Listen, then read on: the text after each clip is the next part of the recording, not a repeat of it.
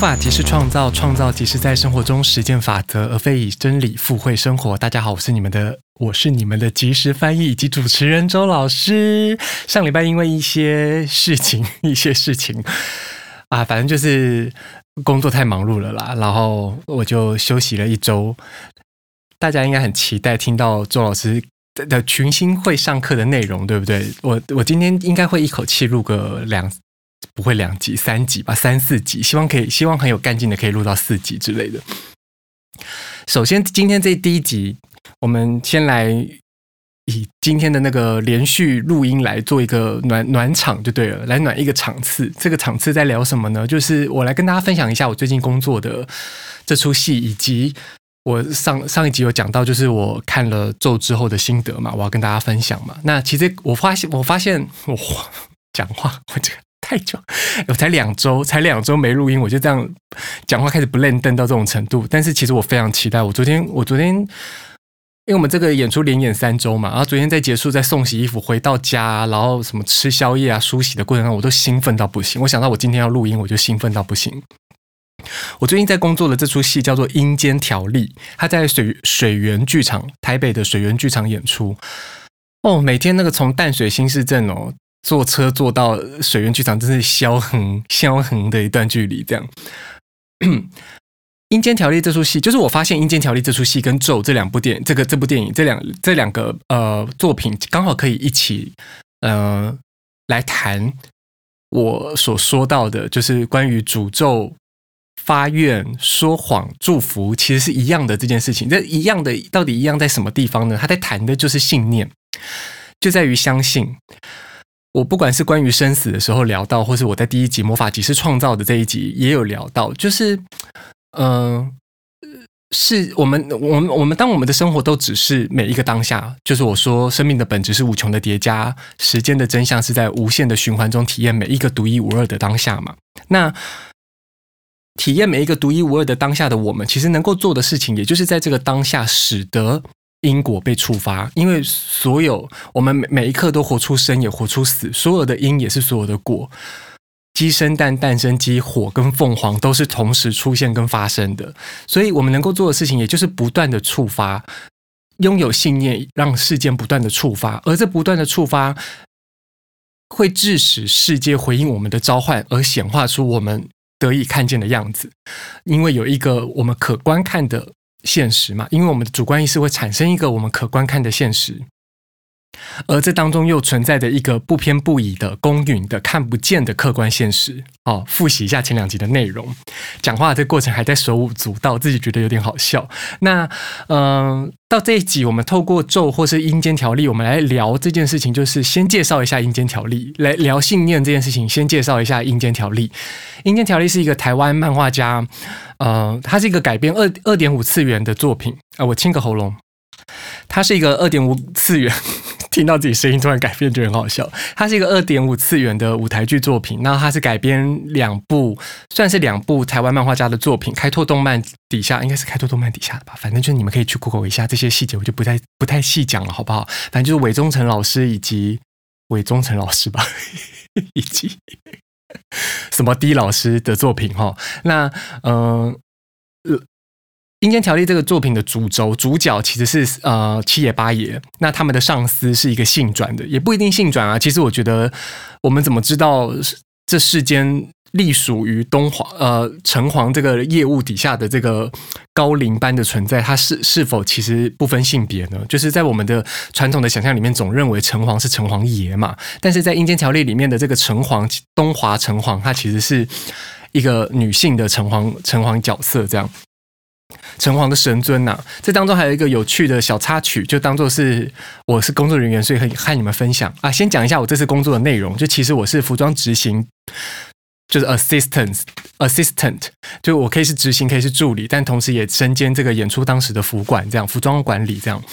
那呃，剧本有一些更动，所以有一些新的衣服什么的。基本上呃，设计设计本人瑞普，其实他也是我的学生。瑞普是设计，军普是执行，这样。哎，讲出我的全名，反正就是呃，瑞普他是我的学生，然后他也是我在服装设计在剧场界的同行，这样。剧场设计、表演艺术圈的同行，他也是一个服装设计这样。呃，这次因为他手头上有一些其他的工作，然后原本以为是呃重新扮演这个作品，结果其实实际上为了让扮演更加的顺畅，剧剧情结构上面有一些呃文本结构上面有一些更动，这样，那一些更更改啦，一些呃一些。添添加这样子，为了让剧呃整个叙事可以更加的合理，更加的嗯，我不要再找一些形容词形容词去形容这个作品了。总之就是因为剧情有一些跟有一些增增添，所以多了一些服装。那我我其实担任了他这次的执行，就是在很多时候只是跟他过一下我们对这件事情的共对这个服装设计与会的共识。接下来其实都是由我去由由我去采买的，所以他算是我正式的告别作。吗？其实也算，只是我是一个以一个间接的很呃迂回的方式迂回吗，去去有握握有权力实权握有实权，但是实际上并不是挂那个证证证明的那个呃服装设计本人这样。为什么要在这件事情 琢磨这么多唇舌呢？我都有这不懂我自己。暖身暖身，大家都知道周老师需要一点十到十五分钟的时间暖身。那总之，总之，这个演出的内容就是在讲七爷八爷他们有一天发现了，呃，好像有一个抓交替的情形出现，而这抓交替的情形并不符，并这其中有鬼在搞鬼，不知道是有神在搞鬼，有人在搞鬼，还是有鬼在搞鬼，这样，所以他们就介入了调查。阴间条例有看起来像是一部呃，这也不是看起来像是我在说什么东西，对我来说，阴间条例就是一部 BL 的二点五次元舞台剧。这一周还有演出哦，所以，嗯、如果你今天听了这期节目，你是我的听众，你人住在台北，或者是你人在台湾，你或者你会来台湾玩，因为我觉得你不妨在周末，我们接下来这个这本周会演出的场次是五礼拜五跟礼拜六的场次，是五晚六下午六晚吗？有点忘了是三场还是四场，应该是三场啦，五晚六下午六晚，所以。嗯、你可以把握机会再来看一下这个演出。我个人认为，这个演出是从我们一八年在呃试演，在 try out，然后到一九年在水源正式演出，到今年呃二度在水源重演，还连演三周。哎，阿妹的演唱会都也差不多该去的都去完了吧？该热唱完的都热唱完了吧？这一周就就来看一下舞台剧嘛，不，并不是一个在推票，而是嗯、你就把它当做来欣赏一下周老师的剧场告别作如何？如果你是我的忠实听众的话。又或者是，呃，接下来听我讲分享的这些节目内容，我们我们怎么怎么理解这件事情？就是如果你感兴趣的话，我觉得不妨就呃，当做是给自己的一个在呃蔓延的轻症轻症疫情之下的疫情轻症的疫情之下的一个围绕自己犒赏自己。呃，我还是一个头好壮壮的良善的宇宙的好公民。词穷，词穷到这般境地。反正就是你觉得，如果如果你听一听，你觉得有兴趣，你就买票来看啦，就是这么简单。没有办法讲很官腔的话，讲很官腔的话就会词穷，讲自己的话都没有问题。呃，这部这部戏里面有一个，我觉得跟 Joe 是相与之呼应的内容，就是在谈他们有一个，你可以把它想象驱动他们能量，驱动他们的。能力的驱动他们的魔法的那个东西，比如说就在《火影忍者》里面，如果它叫做查克拉，在《猎人》里面它叫做念的话，对于七爷八爷这些神尊来说，那就叫做香火。而呃，这个这个戏里面，他很呃比较细腻的去谈论这个嗯、信众的信念凝聚成香火，透过香这个媒介去，这这个这当然是我自己比较细部的说明，他们透过香这个媒介去使得信念得以。转化为神尊们的或者高灵们的运用的能量呃形态，这个香火在谈的其实就是呃信念的力量。然后这出戏里面有比较细腻的在谈论这个信信念的力量在现在这个时代它如何被转化，转化成不同的形式。其实这个转化成不同的形式，它在它在说的就是。信念其实无所不在，就是因甚至你可以说，我们的世界是基基于我们的立基于我们的信念而架构出来的。所以我说，世界会回应我们的召唤嘛。我我一直以来都会跟我的学生，或是你是我忠实听众的话，听忠实听众的话，你已经听我讲了不止一遍了。就是我向来不觉得吸引力法则是吸引力法则，我认为它是一个创造力的法则。所以我在我的课堂中，我在我的节目里跟大家分享，就是我们如何创造我们想要的生活，我们想要的生命经验，我们如何成为我们自己喜欢的样子。而且我也相信每一个人都每一个人都可以透过你自己。如果我们是在一起在学习占星学占星学的话，我们每个人都可以透过自己的星盘去发动那个名为你自己的名称的名名为你自己的名讳名称的这个爱的魔法阵嘛。甚至你可以说，信念也就等同于爱，因为爱当中就那个无所不在的爱，它包含的就是你如何行使你爱的权利，你如何因爱而为自己做主，你如何因爱去显化这个你想要的生命经验，去成为你渴望的样子。那呃，这个香火，哎，等我一下，我刚刚啊，我刚刚觉得我的呼吸太紊乱了，太混混乱，问你知道怎么写吗？不要再讲这种无聊的小事。这个香火它怎么样？我刚刚觉得我呼吸太混混乱了，所以我就停下来，传调整了一下我的呼吸，就有点太兴奋了啦。你可以这样，我们可以这样想哦，就是 干嘛一直要跟你们解释？这个香火和我之前聊到的那个，从唐老师的十月运势去聊这个天蝎座的能量特质的那一集一样，也是可以可以相呼应。因为我在那里面有讲到，我认为唐老师应该要呃更。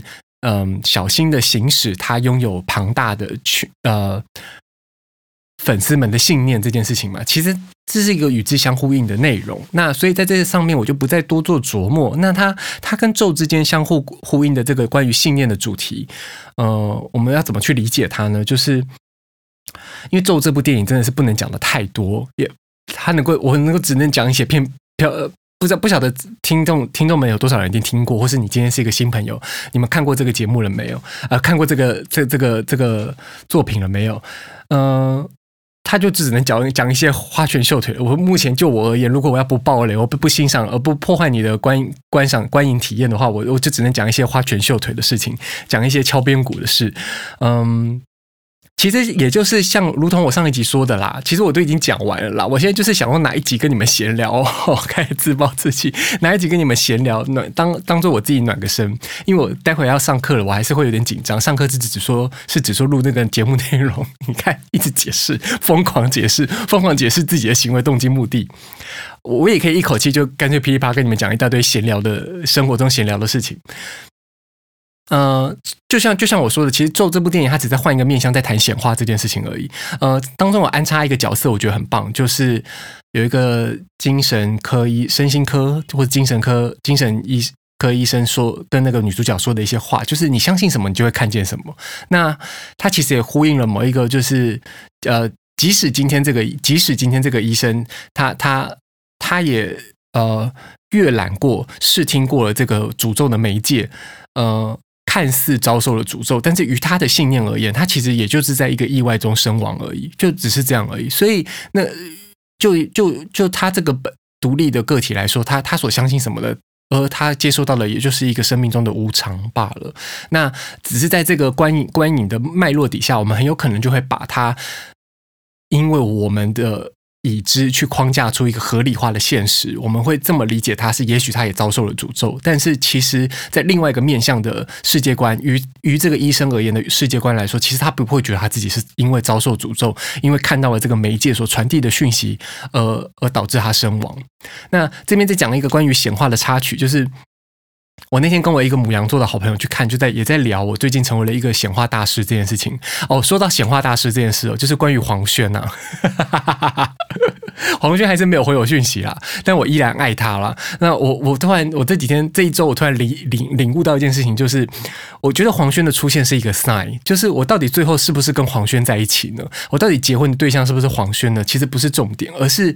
黄轩这个人的形象，以及他成为一个双子座的这个完完全体的状态，哎，这边在这边，如果不知道我说为什么你是第一次来到这边，一直很关注、很关照一些，从节目的开始录节目，不知道如何跟不特定多数说话，到现在很关照一大堆不特定多数的听众。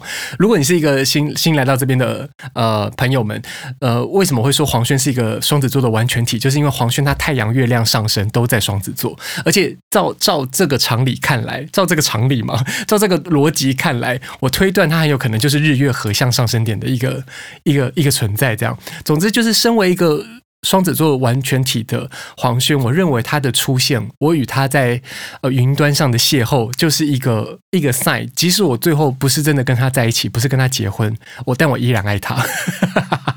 这份爱会转化成，就他会投影出另外一个角色了，就是他就像是一个怎么讲，嗯、呃，鲜艳般的讯息在告知我如何校准，如何聚焦。呃，我所向往的那个，我我所渴望的那个对象出现，就是这个渴望跟什么有关？就是我我我即将要三十六岁嘛，那我的木星在母羊，木星即将要今在今年进入母羊座嘛，也就是说，我的木星回归，第三轮木星回归的时候，我是我我发下的一个宏愿是什么？就是。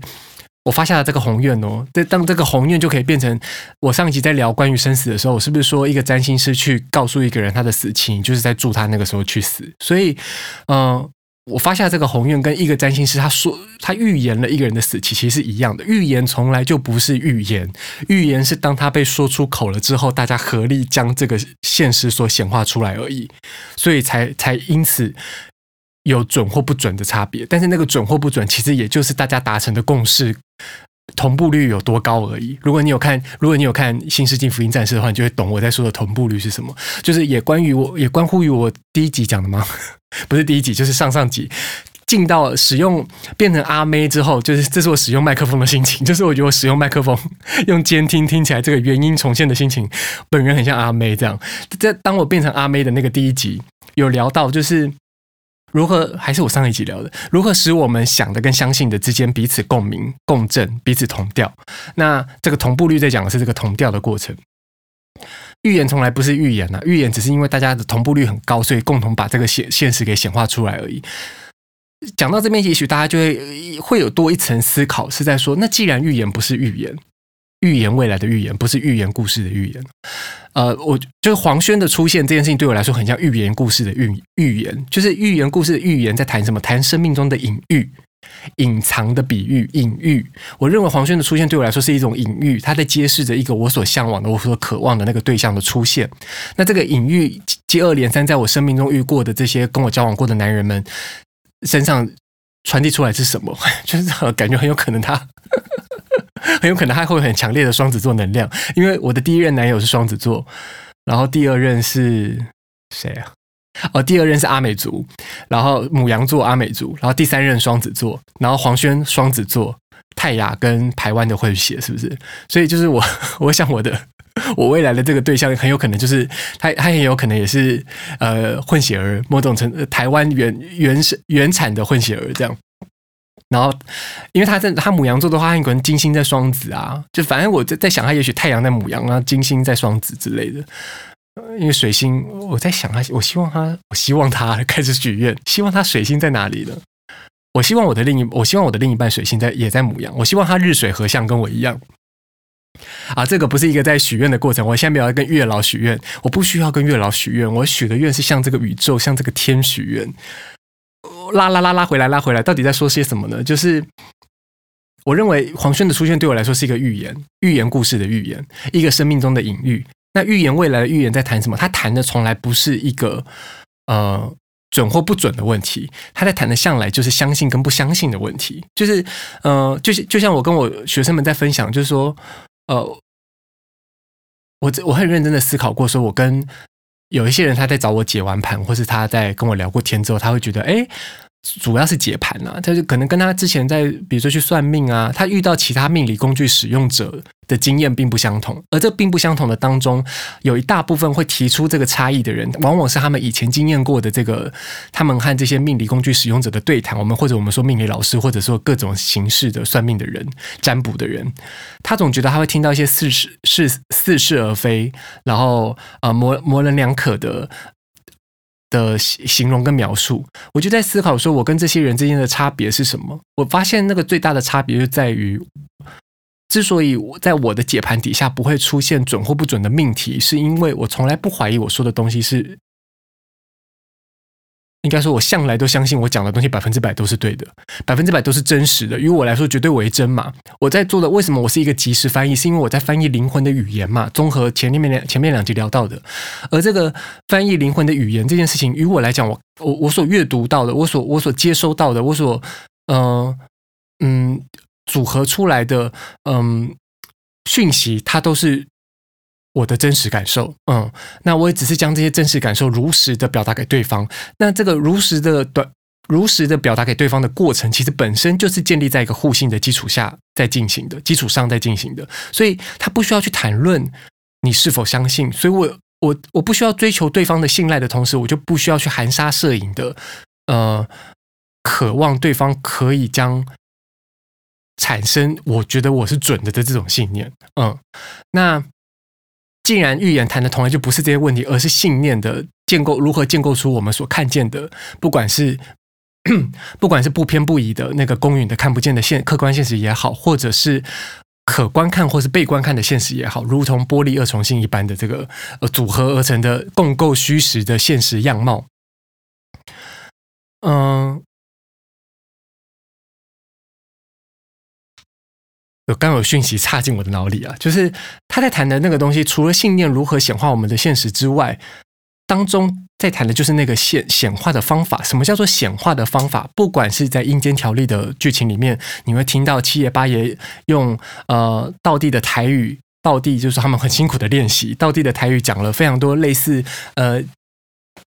呃，祭仪班、祭祀班会有的台词，或者像咒里面，就是行使仪式这件事情，它也就是我我们在说的那个如何显化的那个。路径，我常常在讲的那个路径，就是仪式性这件事情，其实是建构路径的一个过程。那现实生活中，我们如何显化自己想要的生活，成为自己想要的样子？我们必然得先明白这样子如何被形塑，如何从何而来。所以我透过占星学，想要让大家明白的事情，其实是我们从何而来。因为我们明白自己现在 right now 当下的这个自己是如何被形塑的，我们就可以从这当中学会如何去创造我们想要的样子。就我们就会知道我们从何而去，从何而来，从何而去的原因，是因为我们建构出了这个对生命中的想象，而这个想象是什么？想象的出来，我们如何创造？呃。想要的生活、渴望的样子的那个路径是什么？那个那个使用说明书里面在讲的那个 step one、step two 的东西，那个步骤，我们我们需要学习那个步骤。那个步骤就如同呃行使诅咒或是发愿祝福的那个仪式。呃呃，那个仪式跟什么有关呢？其实就在我们日常生活中的每一个小小的环节里面。而那个每一个小小的环节里面在谈什么事情呢？就是就就像是有人会说，你的每一个消费都是在为你的未来投票。类似这样的一句话啦，那那这个为未来投票，或是从这就是透过消费去呃表达你自己的这个这个思路、这个逻辑，它其实在谈的就是这个建构的过程。所以，其实创造自己想要的生活，成形成成为自己想要的样子，一点都不困难。是是，所有世界万物的存在，只有简单跟复杂的本质，而没有困难跟容易，是我们的主观意识将困难跟容易和简单跟复杂绑在一起。我讲就是我没有按照顺序讲了，就是我们困难跟我们把这种很喜欢把困难跟复杂的事情绑在一起，很喜欢把简单跟容易的事情绑在一起。这把困难跟讲 好了够了没？自己再跟你讲，把困难跟容易的主观意识和生命的那个存在的存在的本质的复杂和简单绑在一起了。好，懂了吧？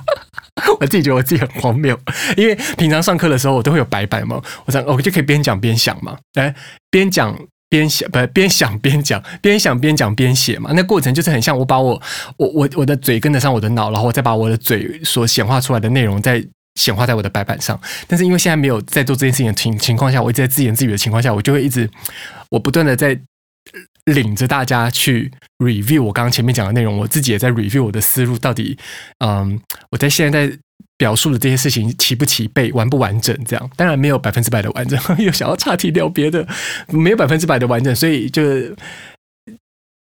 且听且且听且理解喽。对，且走且看，且听且理解喽。那刚那个串进来的思路是什么？就是我刚刚又按了一下暂停嘛。那个串进来的思路是什么？就是要我别紧张。也 应该听到我在我不知道那个兴奋跟紧张是交叉交织在一起的嘛？那个别紧张的意思是说我我不能我不能明明想把这个当做是一个暖场的一集，然后把它一一直又撇过头在。在想后面要讲教课的事情，我这样我就没办法，我就不会 enjoy 在这个当下跟你们聊天的过程。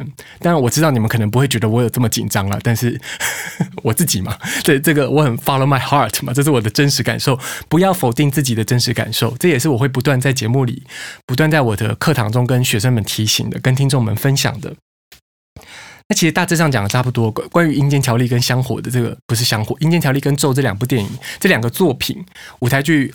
跟作品在传递的这个关于信念如何显化这件事情，其实你们如果都去看了，你们就会知道我在说什么了。相信你们都是很有悟性的一群人。那这边就可以终于可以讲一些花边故事了，就是呃，我我在做《阴间条例》这出戏的一些花边故事。首先是我第一周的时候，我很惊讶于。我竟然是被我一个多年来的好朋友给气到，这是要讲这些事情吗？这样讲是不是人家在人家在抱怨，很很像在打小报告？反正我相信他一辈子都不会来听我节目的，会听我节目的一定都是一定都是其他人。他他他没有兴趣，他没有兴趣在我身上去琢磨了解这些事情，因为他他他很难去换位思考，实际上人家的处境是什么。现在不就是在大抱怨吗？趁机大靠背自己，大靠背自己的朋友。讲个岔题，就是既然是一个跟城隍爷有，不是岔题，就是真正的花边故事。既然是一个跟城隍爷有关的演出，那势必，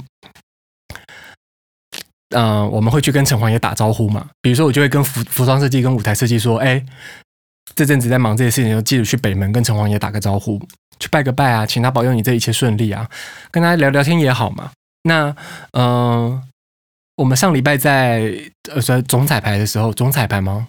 哦，还是不是那种，反正就是一个彩排。我不不很想跟你们细讲，说是 QQ 还是记牌 还是着装整，反正就是在在总总彩排的时候，呃，有一个台词，就是演员讲那个台词是是是说，是是说，还是我们跟城隍爷借借点香火。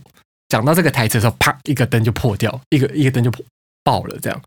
那当然，我就跑到，我就我就跑到去，我原本在后台，我后来我就去演出场地看，因为我想，我我想看那个碎掉的地方在哪里，很怕演员会受伤啊，干嘛的？就听到舞台设计跟我 又打了一个很饱满的嗝，听到舞台设计跟我分享说，刚刚是这个台词爆灯的啊，因为舞台设计也是我的后辈，有我的学生嘛，听我就问吴吴坚就在讲。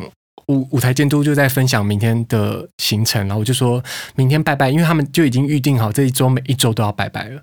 我就我就一个讯直觉来，我就跟他们讲说要不要拜三牲啊？就是我记得他们上礼拜在撒镜的时候其实没有拜三牲，但是我认为这个演出应该要拜三牲，反正就鸡鸭鱼肉，你想办法去买嘛，猪啊牛啊羊啊什么的。啊，隔天他们就拜拜了一些炸鸡腿啊什么，就是总之拜了鸡啊。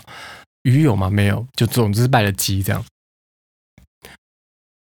票房似乎是有比想象中来的好，啊，谁没办法？谁叫第一周、第二周打到清明年假，又打到阿妹演唱会，所以我我这一周也刚好是一个很对的时间点了。就是我想大家也都比较心有余力，跟可以喘口气的情况下，毕竟有很我我不晓得我的听众你们会不会蔓延在这个恐惧底下。如果我我知道我有些听众是有孩子的，也许你因为你有孩子，所以你会你也会担心这个疫情，呃呃，那叫什么？漫溢到你的身边来，这个漫溢刚刚说有点爆音，对不起哦。呃，很难不被这件事情影响，因为最近木海合相在双鱼座同个度数上，一直在彰显它的效力。它的效力是什么呢？已经不再是我之前聊到那个未知的恐惧了，就是这是一个木海透经历过逆行又再度顺行的一次合相，而这个合相，当然现在天空中还有其他的相位啊。这个合相揭示着什么？就是。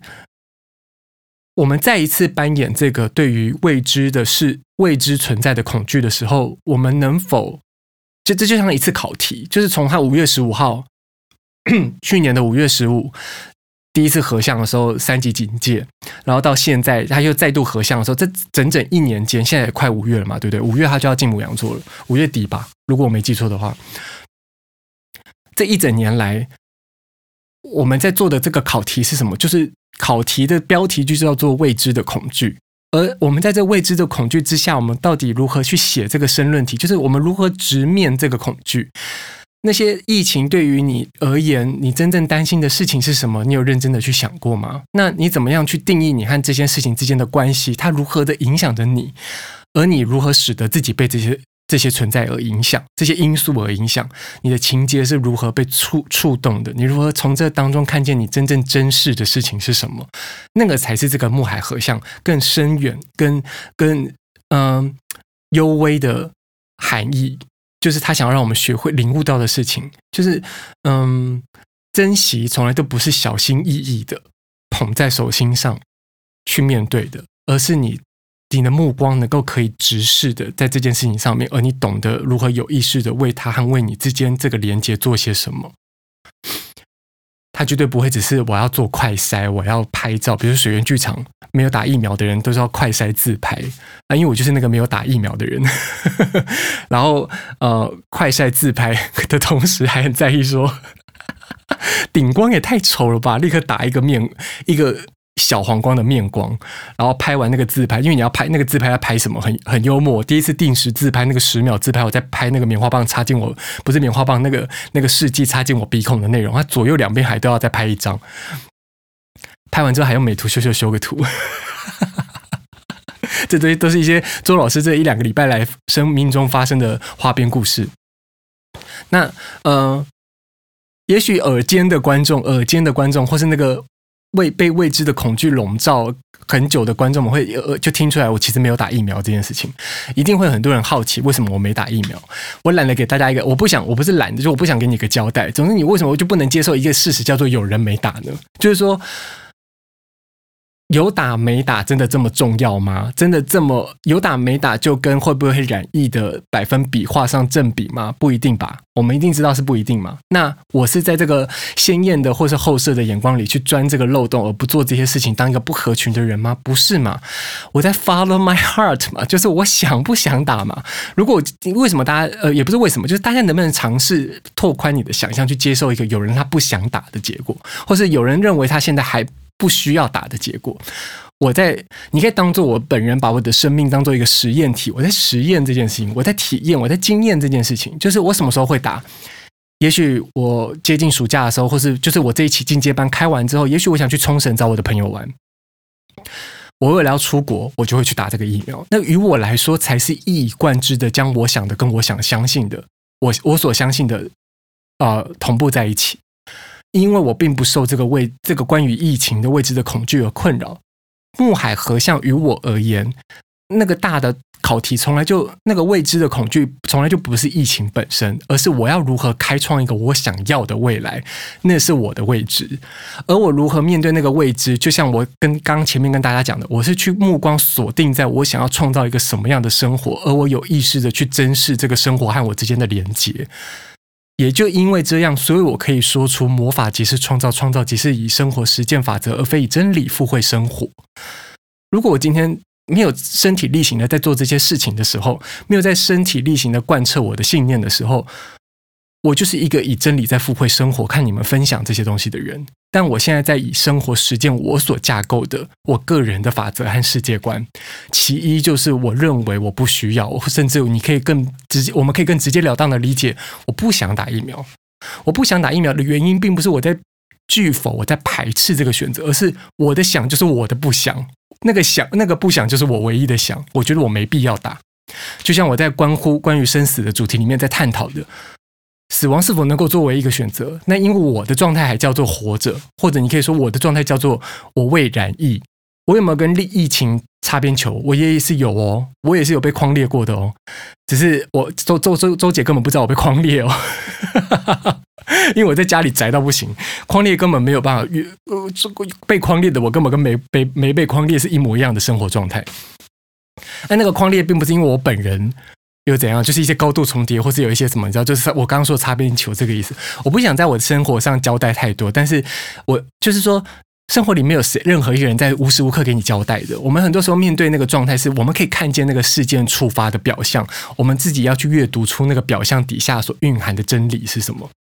我就会说，事件的发生只是表象，表象底下含有含有其真意，真正的含义，甚至那个真意，我们现在可以理解它为一个无法被简化的事实，而无法被简化的事实是什么？那就是真理。所以，所有的事件在你生命中触发，它都一定蕴含的真理存在的。只是当你在面对这个考试卷、面对这个考题的时候，你如何作答？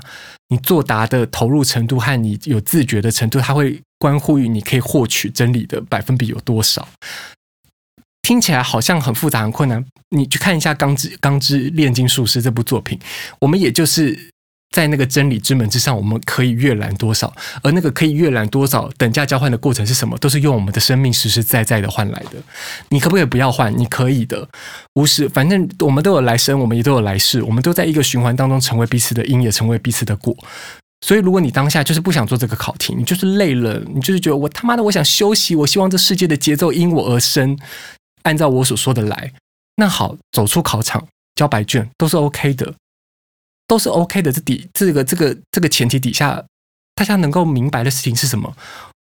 如果你今天就不想这么做，那你就不要去 judge 你自己，你就你就无需为自己所做的所有选择去产生内疚的情感，因为你明明就 follow 你自己，为什么你还会内疚？这件事情是值得。如果你今天是一个这样，你以为你在 follow 你自己，但你实际上还在产生内疚的人，你就需要打上一个问号去面对你自己的生活。就它永远都不是一个写完的句号，或者它永远都不是一个真正的白卷，因为你在交白卷的时候，你心生犹疑，那那个犹疑就不是这个白卷，就不是那个犹疑的答案，你的答案就是那份犹疑，你要去思考，要去面对的是那份犹疑，而那份犹疑、那份犹豫、那那份内疚感、那个 guilty、那个负疚，它就会成为你这次未知的、这次这个木海合相的这个主题底下的这个未知的恐惧的那个未知，它就不会是疫情，而是你生命中的那个。不知从何而来的内疚感为何？我好会讲哦！讲到这个，突然赞叹我自己。讲到三十五分钟，突然突然一气呵成嘛。前面还在那边，真的周老师真的很需要暖身呢。我去喝口水。我最近录音是不是越来越像神经病？我说神经病是说，我越来越懂得自嗨了。我其实以前以前没有也没有比较不懂，但是因为我现在的状态就是一个跟自己相处的很自在的状态，很轻盈自在的状态，所以。我就会，你们会不会想说，你去喝水，你可以按暂停，你也有个讯息键，你可以按暂停，能不能打嗝的时候按暂停？有时候那个嗝来了，那就那么一秒之间的事情，就想说啊，算了，不要按好了。我我想有的人也不也不是会有人喜欢听我打嗝，而是 喜欢这种生活化的内容嘛。讲到这边好像其实差不多了。这次这次在剧场交了一些，认识了一些，呃，蛮棒的新朋友的，呃，比如说像是有呃，其中一位饰演陈华的，陈华是谁啦？陈华是谁啦？是其中一位饰演陈黄的演员辣子，呃，赖莹赖莹莹，哎，是赖莹莹吗？对对对，两个不同的莹，这样，就就跟他在一个抽烟的互动之间。有了不错的交流，然后不知道辣子你们在听这个今天这一集的节目，我很高兴认识你，我是由衷的这么说的，很期待我们下次赶快再，很期待我们下次再见到面的时候，这样，你看自己的节目的好处就是可以随时跟一些 生活中的人告白，嗯，大致上好像就是这样哦，暖场、暖身场、暖身场讲的差不多了，诶，你们觉得这样是不是还不错？就是。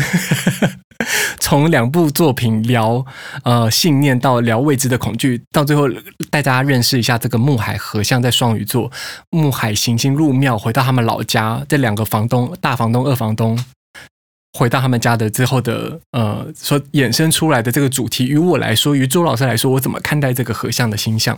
他谈的其实是一个空格空格的恐惧，那可那个空格空格其实就是一个未知的一个 unknown 的一个一个。存在，而这个存在，它可能是个事件，可能是个人，可能是个物。总之，就是这个生命、宇宙之间的能量显化在地球这个物质世界的人事实地物。而这个空格当中的恐惧，是我们需要去直面的。这是目，而我们如何直面这个恐惧的方式，是我们直把目光锁定在我们所渴望、所向往的那个生命经验，或是那个未来。你可以说它是未来，或是某一个当下的你，某一个当下的你在向你招手。就像我前我前一集在聊到的，就是我们我们如果觉得活得很好，我们要做的事情是歌颂这个活着，而不是去告诉人家说不要死，死是不对的。那那是一个很绕远路的做法。嗯，没事的话，记得抬头看看星空。我是周老师，你可以在 Spotify、Apple Podcast、Google Podcast。还有什么 First Story App、KKBox 听到我的节目，你也可以在 Facebook、Instagram 搜寻周老师群星会，和我私讯聊聊天，看看我呃我的好文笔。当然你，你你可以用另外一个方式去欣赏我的好文笔，就是你透过 blingstarsclub at gmail dot com 写信给我。啊，那个你搜寻周老师群星会，或是搜寻 Bling Stars Club，Bling Stars Club，又想打嗝，Bling Stars Club 一样都可以找到我的我的呃 文字平台，好吗？就是有很多方式可以联系到我本人，这样。那嗯，我我现在又在想后面要发生的事情，我现在又在紧张了啦。我我再讲一次片尾，好不好？就是我很怕我什么东西漏讲，不行，给我三秒钟。我到底在怕什么？就算真的有现在漏讲的，我下一集讲就好了。我是周老师，非常感谢你陪我度过这一集的周老师群星会，我们下次见，拜拜。